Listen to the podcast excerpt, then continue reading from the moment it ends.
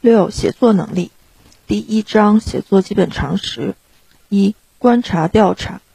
社会生活是文章取不尽、用不竭的源泉。从生活中收取材料，重要的方法一是观察，一是调查。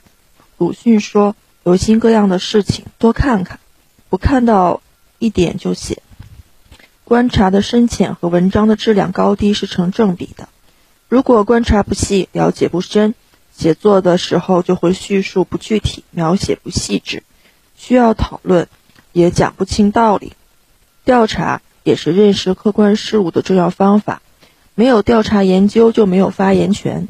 鲁迅说：“不要看了就写，观察了又观察，研究了又研究，精益求精，哪怕是最平凡的事物，也能创造出它的生命力来。”这些话深刻地说明了观察和调查对写作的重要意义。观察和调查需要有科学的态度，即实事求是的态度，要带着感情去观察和调查。没有满腔的热忱，没有眼睛向下的决心，没有求知的渴望，没有甘当小学生的精神，是一定不能做，也一定做不好的。观察方法全面精细。全面就是要对事物的全貌、事物发展的全过程、事物构成的各部分，以及这一事物与其他事物之间的关系观察清楚。精细就是要求观察的深入细致。全面和精细两者结合起来，才能对事物有全面的、深入的了解。如观察一个菜场，就应注意观察这个菜场所在的位置、环境，了解它的历史。观察它供应的品种、数量及营业员的精神、神情、语言、动作以及顾客的神态、买卖的情景等。观察菜场，重要的还是要观察人。观察营业员是如何提高服务质量、方便群众的；观察顾客是怎样高兴而来、满意而去的。相反，对个别营业员的生硬态度，以及个别顾客的过分挑剔等，也要注意观察。这样写作时，便能既写出这一菜场的全貌，又能具体写出其中的重点人物和事件。由此及彼，由表及里。由此及彼，就是由这个观察对象出发，进而对同类事物进行观察、比较。通过比较，才能掌握住这一事物的特征。如观察一个人，除了应观察他的外貌外，还应该注意观察他和周围人的交往。通过人与人之间的各种关系的分析比较，方能真正认识一个人。由表及里，是指观察时要透过现象看到本质，要对所观察的事物进行由表及里的分析研究，才能抓住它的本质特征。因此，观察要学会用望远镜和显微镜，理论联系实际，对人和事就会有比较深刻的认识。只有善于思考的人。才能有可能成为敏锐的观察者。其次，要按照由浅入深、由低级到高级的顺序来培养和锻炼观察能力。写好观察笔记，用多种感官参加活动，在观察中要开放五官，感受生活，使眼、耳、鼻、舌、身这五个官能都活动起来。看看、听听、闻闻、尝尝、摸摸，这样可以增强观察效果。观察不仅可以获得素材，而且可以获得感受和认识。为了更好地认识生活和反映生活，在观察中要把观察和想象、联想结合起来。调查方法：开调查会，了解全面情况或重点弄清一两个问题，都可用这种形式。每次参加会议的人不必多，三五个、七八个即可，但要注意代表性，并应事先把调查的题目告诉参加者，以便准备。个别访问，有些了解情况的人不愿在会上谈，或者不习惯在众人面前讲话，这就更需要通过会后的谈心聊天，请知情人把情况介绍清楚。访问时。相互交流感情，谈吐要真切。蹲点调查，写典型报道和专题报道，常常采取蹲点的方法进行调查。作者在要报道的单位去住上一段时间，对这个单位做比较全面、深刻的了解。蹲点与跑面结合，可以避免片面性。亲自实践，作者亲自参加实践是最直接的调查，可以掌握第一手材料。如你要报道学生会组织假期自行车旅行团的活动，最好的办法是你也带着行李骑自行车和大家一起旅行。通过耳闻目睹，了解到很多情况，写起文章来自然就具体深刻。随时留心，在生活中要随时留心，善于从观察、谈话中发现材料。只要时时时时做有心人，就会了解、掌握更多的材料。查阅现成材料与历史资料，这是一种间接的调查方法。查阅现成材料。与历史资料可以扩大线索、扩大财源，不过对所使用的材料必须加以核实。调查的一般步骤：确立调查目的，确定调查对象，选好调查方法，拟定调查提纲。调查时善于把谈话和讨论逐步引向深入，做好调查记录和整理记录。二、审题立意。审题，审题要考虑两点：一是怎样写，形式题材；二是写什么，内容中心主题。看到题目后，可以从以下四方面具体审视判定。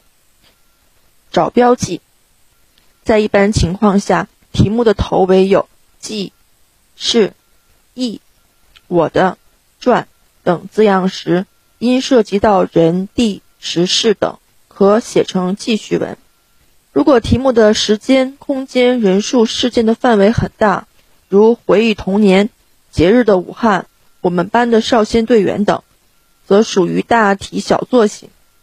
关键是处理好详略，以略写来反映面上的情形，以详写来突出点上的内容。如果是写人的题目，要特别注意和我的关系，有些可不写我，如一个勇于革新的人。有些要求写我，但侧重点不同，有的陪衬，有的并列，有些从字面上看不写我，而实际上要写或提到我，如作文题榜样。二，议论文总离不开讲道理，题目的头尾有论、谈、议、说、评、辩、驳、斥、得、有感、从什么谈起等字样，写成。议论文，如果题目本身就是一个明确的观点或问题，如必须树立远大理想，不改革行吗？一般不易判断失误。但如果题目不是明确的观点和问题，就要首先区别是范围型还是关系型。范围型既可写成立论，也可以写成驳论，如谈吃喝。题目本身只有范围而无结论，既可以从人活着离不开吃喝。但是人不能为吃喝而活着，入手写立论，也可以从批人不吃喝何必活，大吃大喝才快活，入手写驳论。而关系型的题目通常都属于立论类，如勤奋与多思是并列关系，要从各有所用、互为补充、互相促进等方面论述。再如平凡与伟大是上下关系，可以从基础。与发展及二者的转折上分析，又如苦与乐、美与丑是相反关系，不仅要从转化上写，而且要首先从不同的人生观、从不同的人生标准上论述。三、说明文的题目中常有介绍、使用、构造、形成、维修、安装、制作等字样。如果是某个物品的说明书或实验报告，则把事物说明即可。语言以平直朴素为宜。如果是科学小品类，如青蛙、空气等，语言应注意文采，表现手法应多样化。抓重点，在分析题目的每一个字词的时候，要紧紧抓住重点词语。如果题目有几个词组成，就要从句子成分上分析它有几个要点。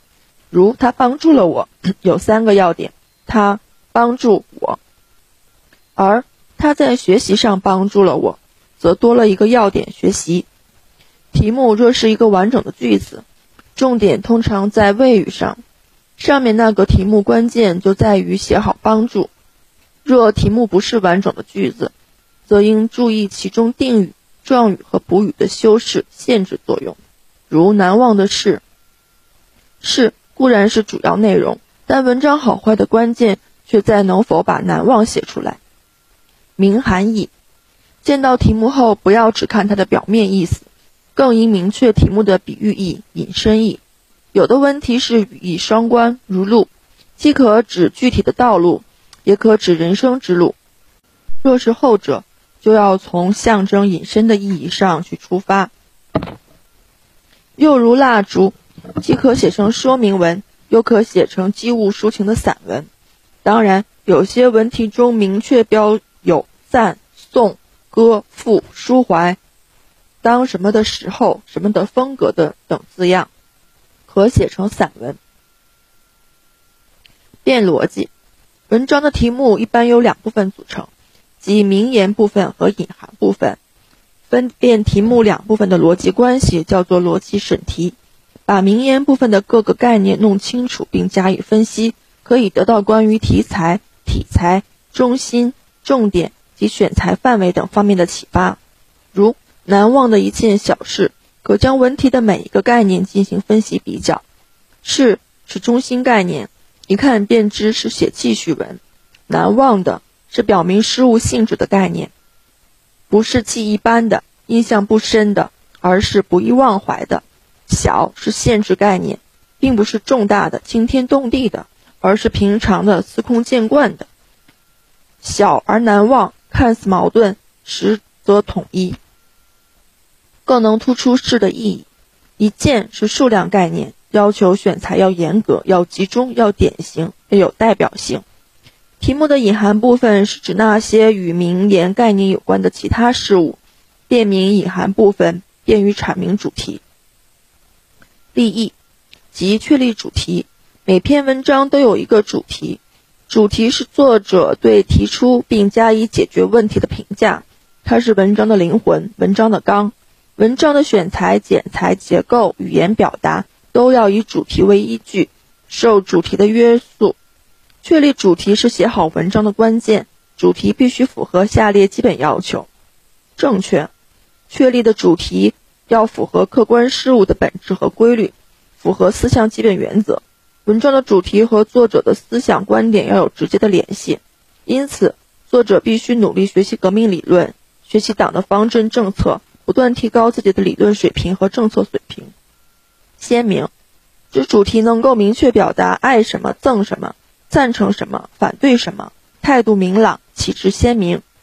集中，一篇文章只能有一个主题，全文都要围绕这个中心，把深说透。主题的确立伴随着提炼加深，才能形成好的主题，给人在思想上的启发才会深刻感人。第三，取材选材，写文章需要材料。巧媳妇难为无米之炊，没有材料，再高明的作家也写不出文章来。材料有两种，一种叫素材，一种叫题材。素材是作者从生活中搜集和积累起来的原始材料，它们往往是感性的、零碎的、分散的、不系统的。题材是从素材中经过选择、加工、提炼，写进文章。用来表现主题的材料。怎样获取素材？鲁迅先生说：“留心各样的事情。”这就要求我们处处做个有心人、细心人，要多看看，用心观察你周围发生的人和事，养成分析的习惯，不要放过生活中的每一件小事、每一个细节。生活的海洋中，随时随地会涌起闪光的浪花，正是这些浪花闪耀着时代的光辉。汇集成整个时代的洪流。我们要学会捕捉这些闪光的浪花的本领，既要善于观察各种事物的发生和发展的来龙去脉，更要努力熟悉各种人物的行动、语言和他的精神世界。我们应该热心于参加共青团、少先队和学生会、班委会组织的各项活动，热心于各项社会工作，热心于帮助别人，善于结交知心朋友。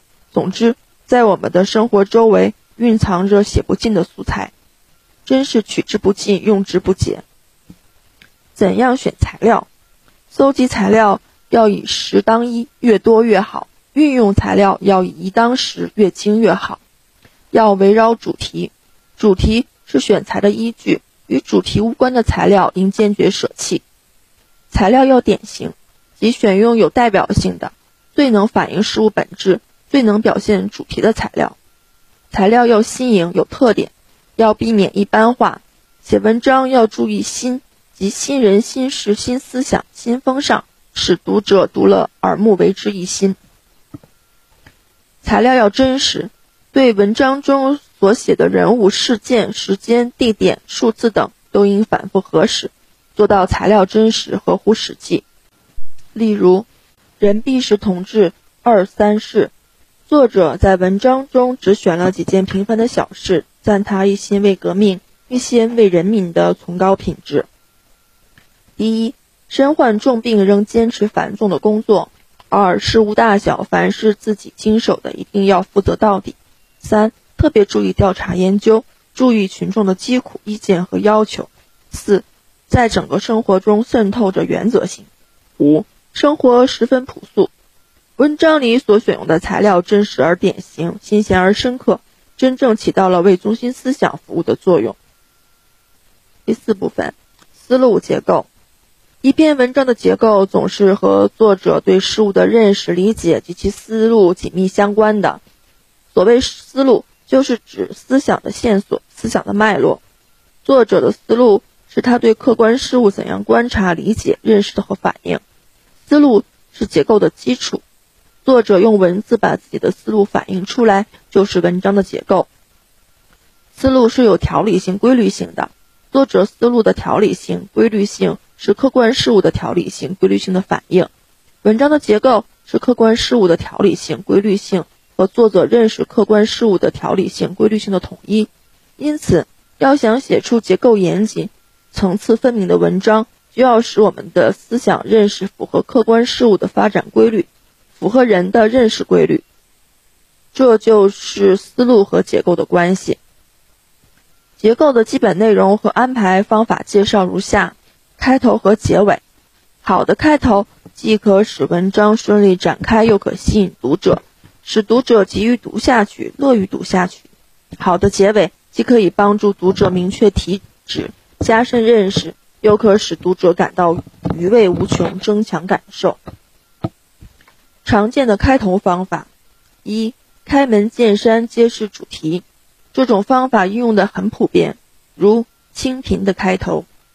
我从事革命斗争已经十余年了，在这长期的奋斗中，我一向是过着朴素的生活，从没有奢侈过。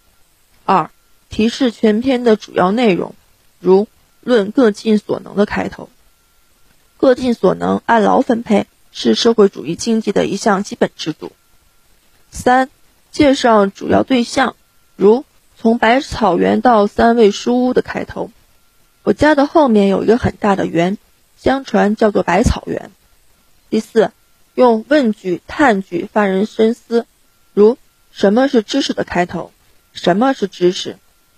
白杨礼赞的开头，“白杨树实在是不平凡的，我赞美白杨树。”五，交代写作目的或动机，如松树的风格，开头一段中揭示了作者的写作意图，希望青年同志们能和松树一样。成长为具有松树的风格，也就是具有共产主义风格的人。现在把当时的感受写出来，与大家共勉。六、引用名言、格言、诗词、谚语，如“事事关心”的开头，“风声雨声读书声，声声入耳，家事国事天下事，事事关心。”常见的结尾方法，第一种，总结全文，作出结论，如。生的伟大，死的光荣的结尾。刘胡兰在敌人面前坚贞不屈，表现了共产党员的高贵品质。一九四七年八月一日，中共中央蓟绥分局追认刘胡兰为中国共产党正式党员。毛主席亲笔题词：“生的伟大，死的光荣。”第二，水到渠成，自然结束。如从百草园到三味书屋的结尾。他的父亲是开锡箔店的，听说现在自己已经做了店主，而且快要升到绅士的地位了。这东西早已没有了吧？第三，提出希望，指明方向，如松素的风格的结尾。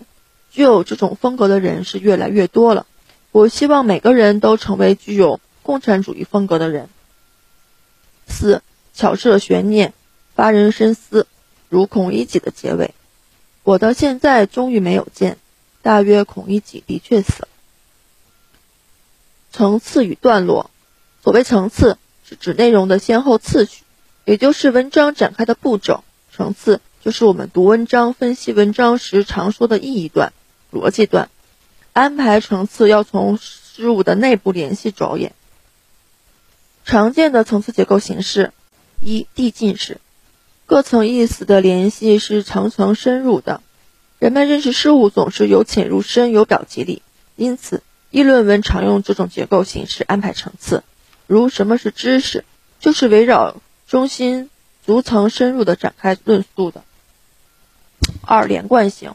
按事情发展的经过和时间的先后次序安排层次，各层意识之间的关系是连贯关系。记叙文常采用这种形式，如老山界。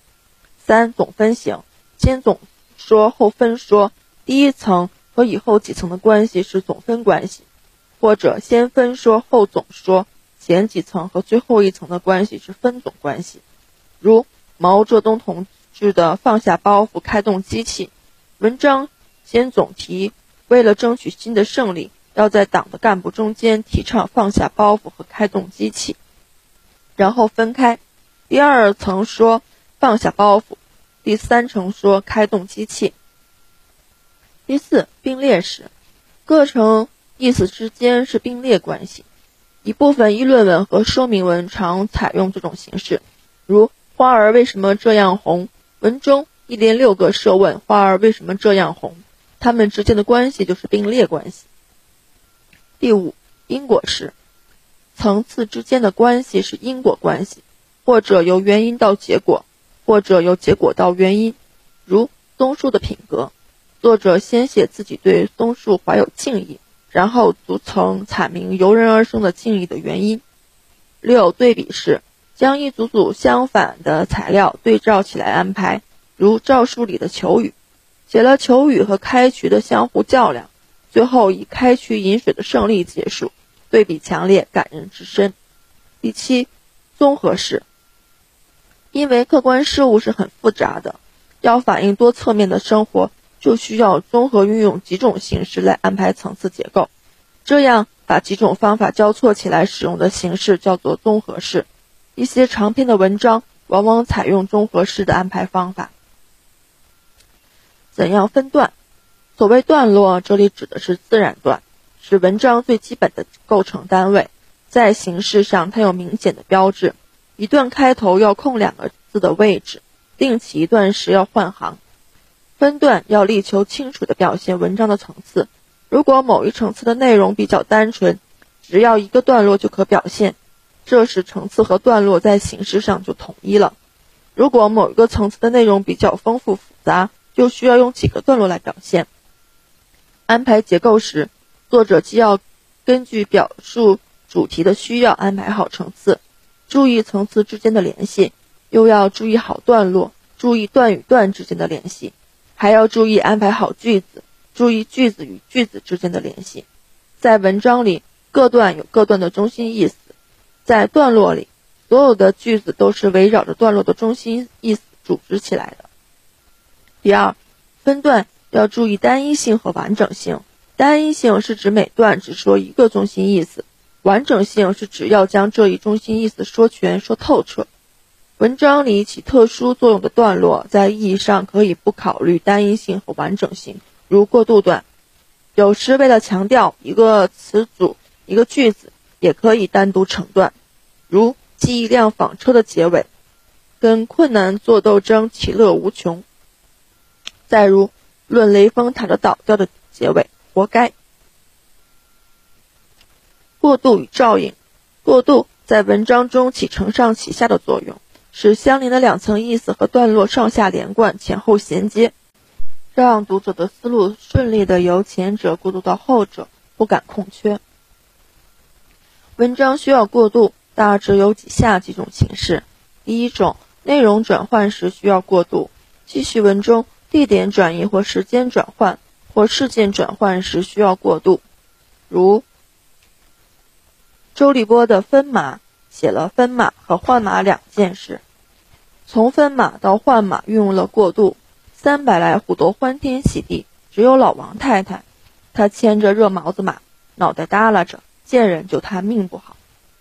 在议论文里，论述的问题转换时也要过渡，尤其是在谈了问题的正面以后，再要说它的反面的时候要过渡，如。想和做中的过渡句，想和做怎样才能连接起来呢？二，表达方式、表现方法变动时需要过渡，由议论抒情到叙述描写时要过渡，如谁是最可爱的人？与抒情议论开头，转入具体叙述描写之前，用让我还是来说一段故事吧作为过渡，然后继续。松骨峰战斗，由概括说明到具体叙述时要过渡。如清贫，开头概括地说明了为了革命，自己十余年来坚持过着朴素的生活。然后用如果有人问我身边有没有一点积蓄，那我可以告诉你一件趣事过渡，由此转入具体的叙述。继续事件采用倒叙、插叙等方法时要过渡，如故乡。写少年闰土时就采用了插叙的手法，有两处过渡很自然。其一是，这时候我的脑海里突然显出一幅神异的图画来；其二，现在我的母亲提起了他，我这儿时的记忆忽而全都闪电似的书生过来，似乎看到了我的美丽的故乡了。将插叙前后照应，论述问题由总到分。或由分到总时要过渡，如反对自由主义，开头从总的方面批判了自由主义，指出了自由主义的危害，然后用自由主义各有各种表现过渡，接着列举了自由主义的各种表现。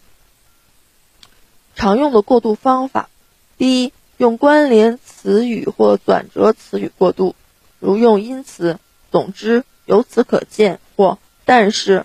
可是相反的等词语表达过渡，表示过渡的词语一般都放在段落的开头。二、用句子过渡，在层次或段落之间安排一个承上启下的句子表示过渡，这个句子叫过渡句，它一般放在后段的开头，也有放在前段的结尾。第三，用段落过渡，在层次或段落之间安排一个承上启下的段落，叫做过渡段。常见的照应方法，所谓照应，就是上下文之间要相互呼应。前面提到的问题，后面要有着落；后面说到的内容，前面要有交代或暗示。照应能够帮助读者了解文章的脉络和层次之间的内在联系，同时又可以使文章结构严谨。常见的照应方法有三种：第一种，开头与结尾照应，如说谦虚，开头写。先受益，满招损；结尾是虚人心，使人进步；骄傲使人落后。首尾呼应，使结构显得严密紧凑。第二种，内容与标题相照应，如一件珍贵的衬衫，开头写在我的家里珍藏着一件白色的的确良衬衫。这不是一件普通的衬衫，这衬衫凝聚着敬爱的周总理对工人群众阶级的深情。以后，写国务院的一名工作人员匆匆赶来了，他拿来一件崭新的白色的的确良衬衫，我只好收下这件珍贵的衬衫。最后写，四年来这件珍贵的衬衫我精心的收藏着，没有舍得穿它一次。文章从开头到结尾数次与标题相应，加深了印象，突出了主题。第三种，行文中处处照应，如白杨礼赞。他以礼赞白杨为中心，以白杨为线索连接各段。开头写白杨树实在是不平凡的，我赞美白杨树。第四自然段写，那就是白杨树，西北极普遍的一种树，然而实在是不是平凡的一种树。第六自然段写，这就是白杨树，西北极普通的一种树，然而绝不是平凡的树。第八自然段写，白杨是不平凡的树。结尾写，我要高声赞美白杨树。文章开头与结尾段落之间，内容与标题等处处照应，主题鲜明。